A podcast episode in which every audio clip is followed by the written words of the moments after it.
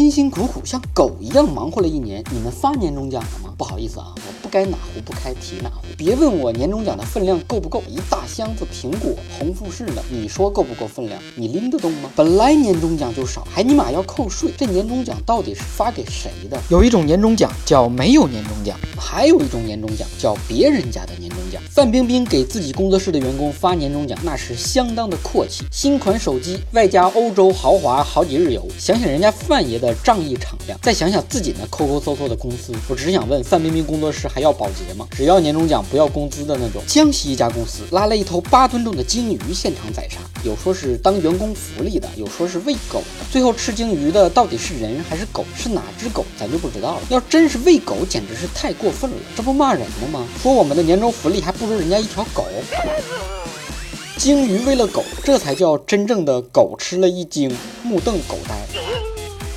去年还有家公司给员工发活猪当年终奖，因为员工大部分都来自附近的农村，老板觉得发活猪更有年味儿。过年了，父母都希望孩子领个对象回家，结果这货领头猪回家。什么叫年终奖？用我老板的话说，就我看你长得好像年终奖。说的也是，工资还没发齐呢，要什么年终奖？我们辛辛苦苦干了，